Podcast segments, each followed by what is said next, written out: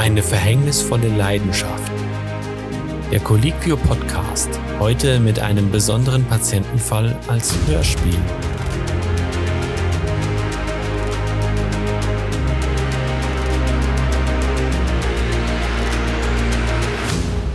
Dieser Fall hat sich im vergangenen Jahr im Raum Boston zugetragen und wurde im New England Journal of Medicine erstmals veröffentlicht.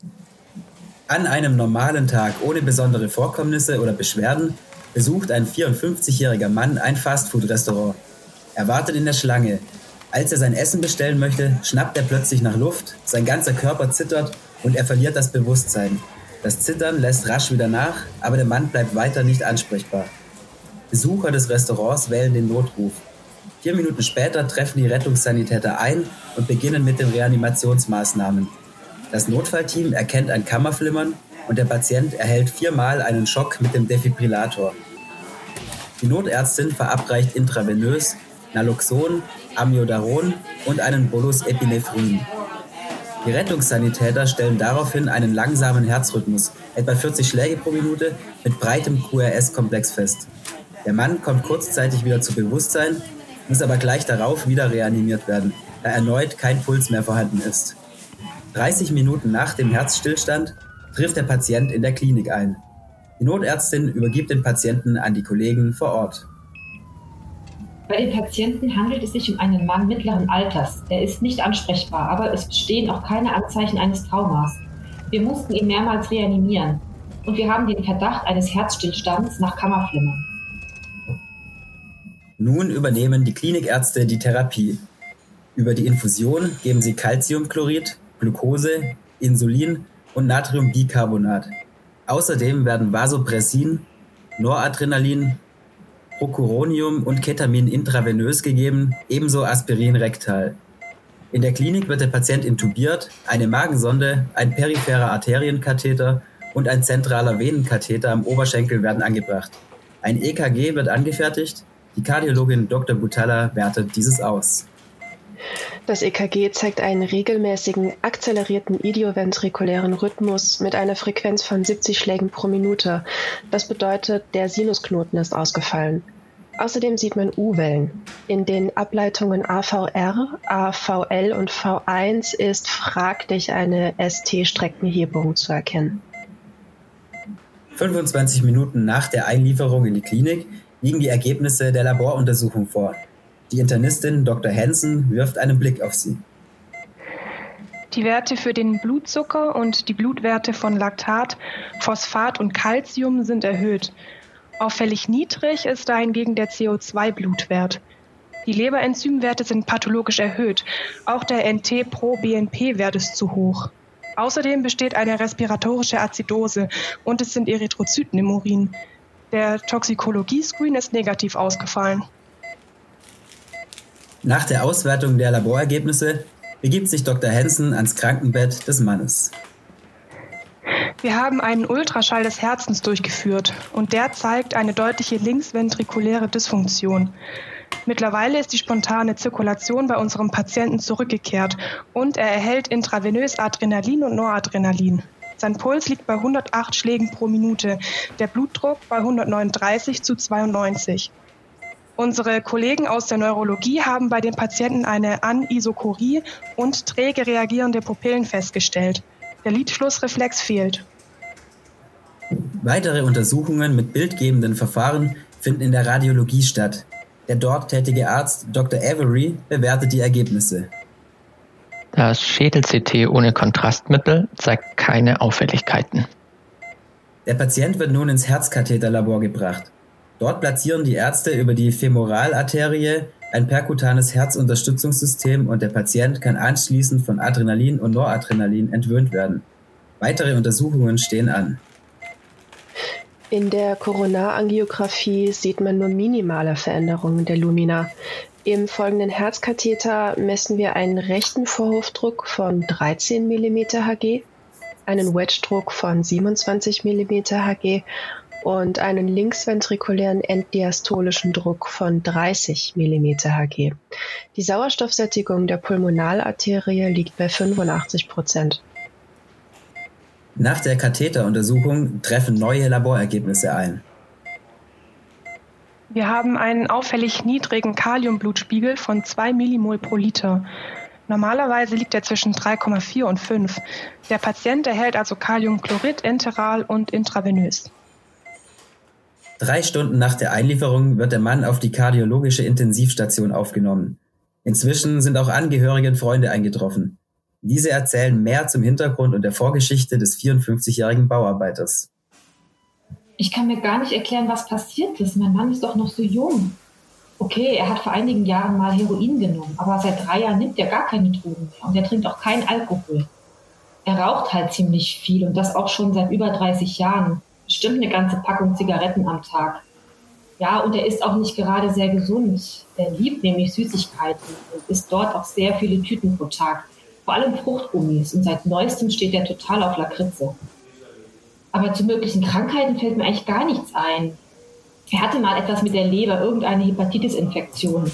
Aber die ist nie behandelt worden. Und von Allergien wüsste ich gar nichts. Eigentlich ging es mir auch die ganze Zeit gut. Er hatte keine Beschwerden, also kein Fieber oder Übelkeit oder sowas. Und überhaupt kann ich mich nicht erinnern, dass er jemals irgendwie Brustschmerzen oder Atemnot hatte. Also das Herz hat eigentlich immer gut funktioniert. Und auch in der Familie gab es jetzt niemanden, der etwas mit dem Herzen hatte oder irgendwelche andere Krankheiten. Auf der Intensivstation diskutieren die drei Ärzte Hansen, Butella und Avery die Befunde aus ihren Fachgebieten. Wir haben den Patienten nochmal untersucht. Ich zeige Ihnen hier mal die Ergebnisse. Seine Körpertemperatur liegt bei 34 Grad, der Puls bei 119 Schlägen pro Minute, der Blutdruck bei 181 zu 53. Die Sauerstoffsättigung beträgt 95 Prozent, weil der Patient ja mechanisch beatmet wird. Er reagiert aber nicht auf Ansprache. Seine Pupillen sind träge und asymmetrisch und der Lidschlussreflex fehlt weiterhin. Das gefällt mir nicht. Außerdem ist der Herzrhythmus tarikard und immer wieder unregelmäßig. Pathologisch sind die Herzgeräusche aber nicht. Die Blutwerte von TSH, FT4, Amylase, Lipase und Carboxyhämoglobin liegen im Normbereich. Nur der niedrige Kaliumwert ist uns im Labor nochmal aufgefallen. Wir haben dem Patienten also wieder Kaliumchlorid intravenös verabreicht. Gibt vielleicht das EKG oder die Röntgenaufnahme mehr Hinweise auf die Ursache der Symptome?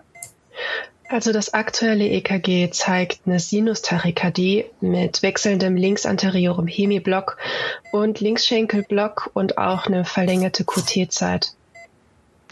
Die Röntgenaufnahme des Thorax sieht gut aus. Schauen Sie mal hier. Eine klare Lunge und eine normale Herzsilhouette. Es gibt keine Hinweise auf einen Pneumothorax. Tubus, Katheter und Herzunterstützungssystem liegen alle da, wo sie liegen sollen. Hm, ja, wir haben nochmal ein transthoracales Herzecho gemacht und das zeigte uns eine normale Größe vom linken Ventrikel, äh, allerdings auch eine schwere biventrikuläre Dysfunktion. Die ist neu aufgetreten, weil vor 16 Monaten gab es in der ambulanten Untersuchung keine Auffälligkeiten. Den Perikarderguss sehen wir auch nicht. Mhm. Interessant. Vielleicht passend dazu haben wir regelmäßige Extrasystolen in Form von Couplet und Triplet festgestellt und auch immer wieder eine nicht anhaltende ventrikuläre Tachykardie. Also haben wir Amiodaron intravenös infundiert. Außerdem haben wir Clevitipin intravenös gegeben wegen des erhöhten Blutdrucks. Später mussten wir dem Patienten wieder eine Kaliumchlorid-Infusion geben, weil die Laborwerte immer noch zu niedrige Kaliumwerte gezeigt haben. Die Ursache der Symptome ist uns damit aber leider immer noch nicht bekannt.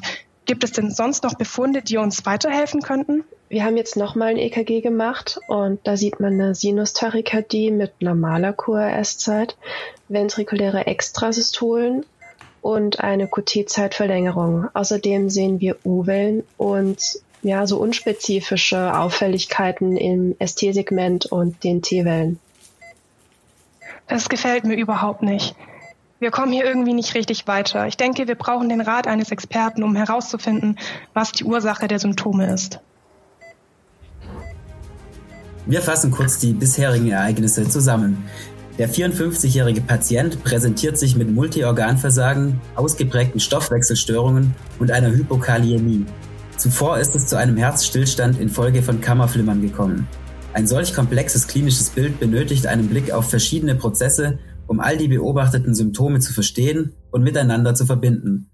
Ein essentieller Aspekt ist dabei die Kaliumhomöostase. Als Experte kommt nun Dr. Eliezer R. Edelmann hinzu. Als Experte kommt nun Dr. Eliezer R. Edelman hinzu. Er ist Professor für Kardiologie sowie Mediziningenieur und Herausgeber einer Fachzeitschrift für translationale Medizin.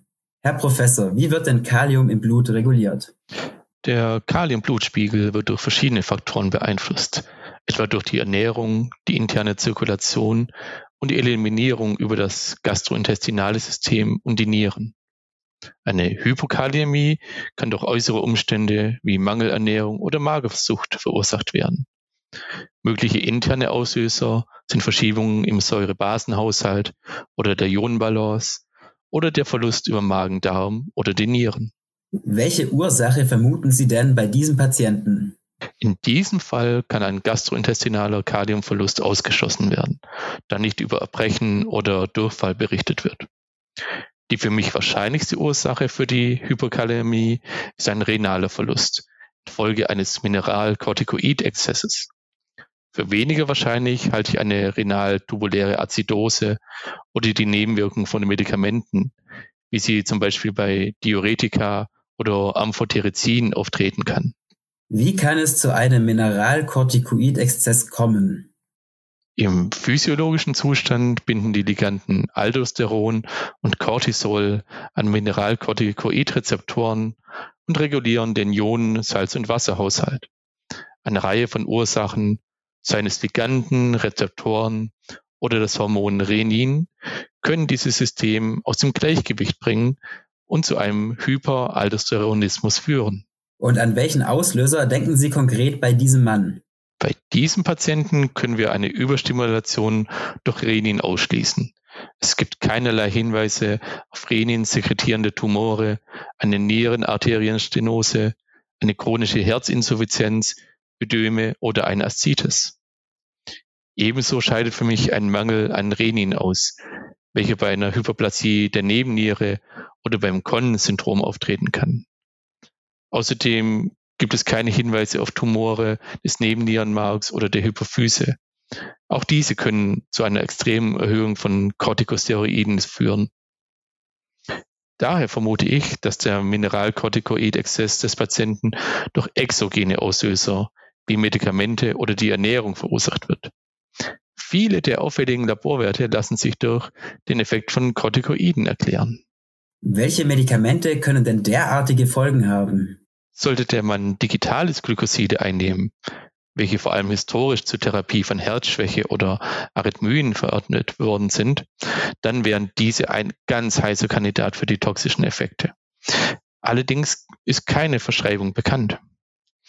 Diuretika oder Laxantien können manche der Symptome erklären. Ebenso Medikamente wie Abiraterol oder Nahrungsmittel wie Grapefruitsaft. Jedoch wird davon nichts in der Patientengeschichte erwähnt. Was denken Sie, welche möglichen Erklärungen könnte es noch geben?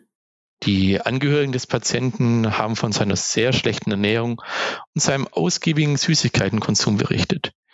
Jeden Tag esse der Mann ein oder zwei große Packungen an süßen Leckereien, bislang vor allem Gummibärchen mit Fruchtgeschmack. Seine Frau hat aber erwähnt, dass drei Wochen vor den Ereignissen er eine neue Lieblingssorte für sich entdeckt hat und nun täglich enorme Mengen an Lakritze isst. Möglicherweise liegt hier die Ursache für seine Erkrankung. Können Sie das etwas genauer erläutern? Natürlich. Lakritze wurde lange Zeit nicht nur als Süßungsmittel, sondern auch als Medikament genutzt, nicht ohne Nebenwirkungen. Bereits im Jahr 1946 berichtete ein niederländischer Arzt, dass Lakritzsaft die Beschwerden bei einem Magengeschwür lindern kann. Doch dies wurde von Ödemen, Kopfschmerzen und Kurzatmigkeit begleitet. In den folgenden Jahren konnten Wissenschaftler aus den Lakritzpräparaten Glycyrrhizin isolieren und als aktive Substanz identifizieren. Auch ein indirekter Effekt auf den Mineralkortikoidrezeptor durch die Inhibierung des Enzyms 11-Beta-Hydroxysteroid Dehydrogenase 2 wurde nachgewiesen. Daraus resultiert eine ungehinderte Anwesenheit von Cortisol, welche zu einer Reihe von Auswirkungen führen kann, wie Hypotonie, Hypokaliämie, einer metabolischen Alkalose, Arrhythmien und Nierenversagen. Eine Konstellation von Symptomen, wie wir sie eben auch bei diesem Patienten sehen. Und wie kann Lakritze denn zu solchen Symptomen führen? Kurz gesagt, durch toxische Effekte auf die ATBase in den Sammelrohren in der Niere werden Wasser und Natrium zurückgehalten und vermehrt Kalium ausgeschieden. Durch die Volumenerhöhung steigt außerdem der Blutdruck an. Als Gegenmaßnahmen reduziert der Körper die Ausschüttung von Renin und Angiotensin 2 in den Nieren und die Aldosteronproduktion in der Nebenniere. Allerdings können erhöhte Cortisolspiegel und eine ungeminderte Aktivierung von Mineralcorticoid-Rezeptoren den Spiegel von Aldosteron anheben. Hierbei handelt es sich um einen sogenannten Pseudo-Hyperaldosteronismus. Diese kann eine Kaskade weiterer Blutdruckerhöhung und der kardialen Vorlast auslösen. Welche weiteren Effekte haben die Wirkstoffe aus der Lakritze? Können Sie uns hier Näheres berichten? Selbstverständlich. Die Glyceritinsäure, der aktive Metabolit des Glycerizins, kann selbst den Abbau von Aldosteron durch Leberenzyme inhibieren und somit den Aldosteronspiegel weiter erhöhen. Dies führt zu einer Vielzahl von Auswirkungen. Der Effekt auf das Reizleitungssystem des Herzens ähnelt den anderen Inhibitoren der Natrium-Kalium-Pumpe, etwa den bereits erwähnten Digitalis-Glykosiden. Auch wenn diese an einer unterschiedlichen Stelle wirken, führen sie beide zu einer Ionendisbalance und stören die Generierung von Aktionspotenzialen und die Reizweiterleitung. Die Auffälligkeiten im EKG des Patienten ähneln daher auch ganz charakteristisch den klassischen toxischen Effekten von Digitalis mit Vorhofflimmern und einem linksanterioren Hemiblock. Wie ist denn Ihre Einschätzung?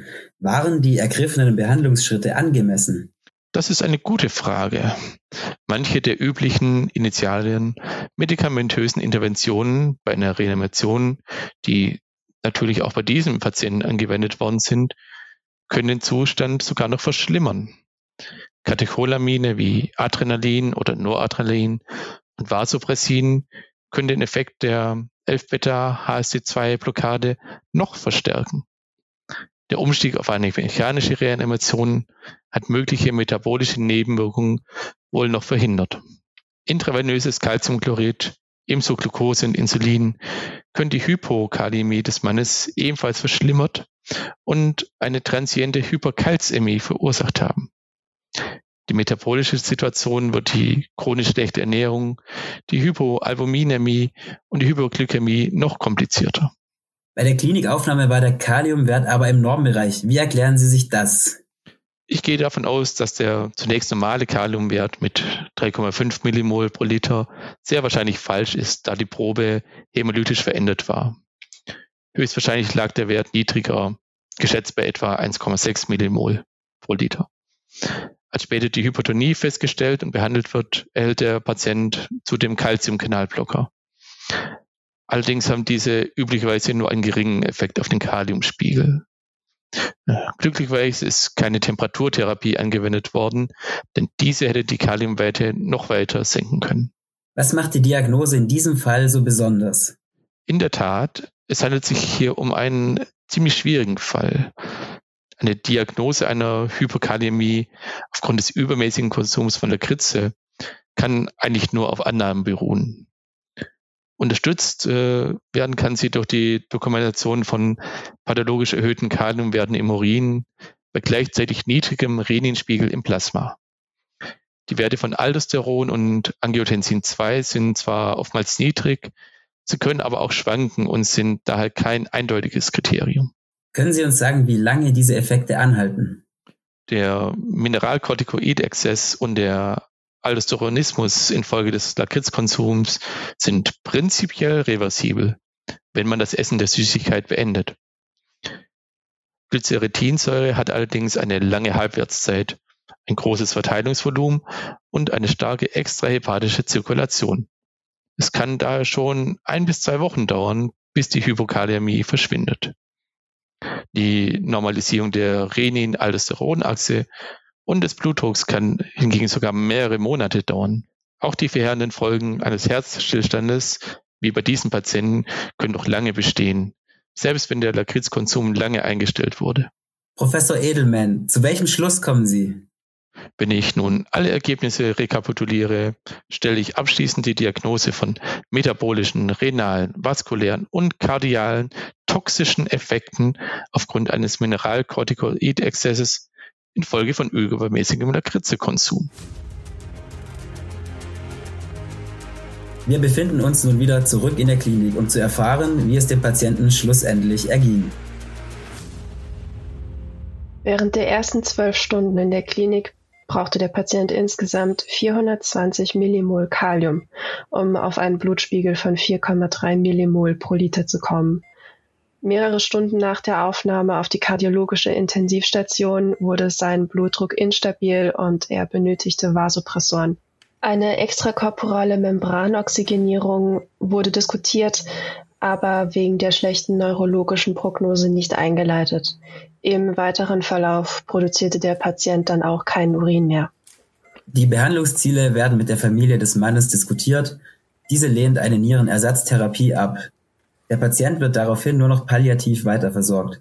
32 Stunden nach der Einlieferung in das Krankenhaus verstirbt der Mann mit seiner Familie am Bett. Die behandelnden Ärzte haben alles versucht. Aufgrund der Schwere und Komplexität der Symptome konnte der Patient aber leider nicht mehr gerettet werden. Alle Informationen zum Fall finden Sie wie immer unter diesem Beitrag. Empfehlen Sie uns gerne weiter und abonnieren Sie uns auf iTunes, Spotify, Deezer oder Amazon Podcast. Haben Sie Wünsche, Kommentare oder Anregungen? Wir freuen uns über Ihr Feedback. Schreiben Sie einfach an podcast.colliquio.de. Dieser Podcast wurde von der Colliquio Medizinredaktion erstellt. Aufgezeichnet wurde am 6. Mai 2021.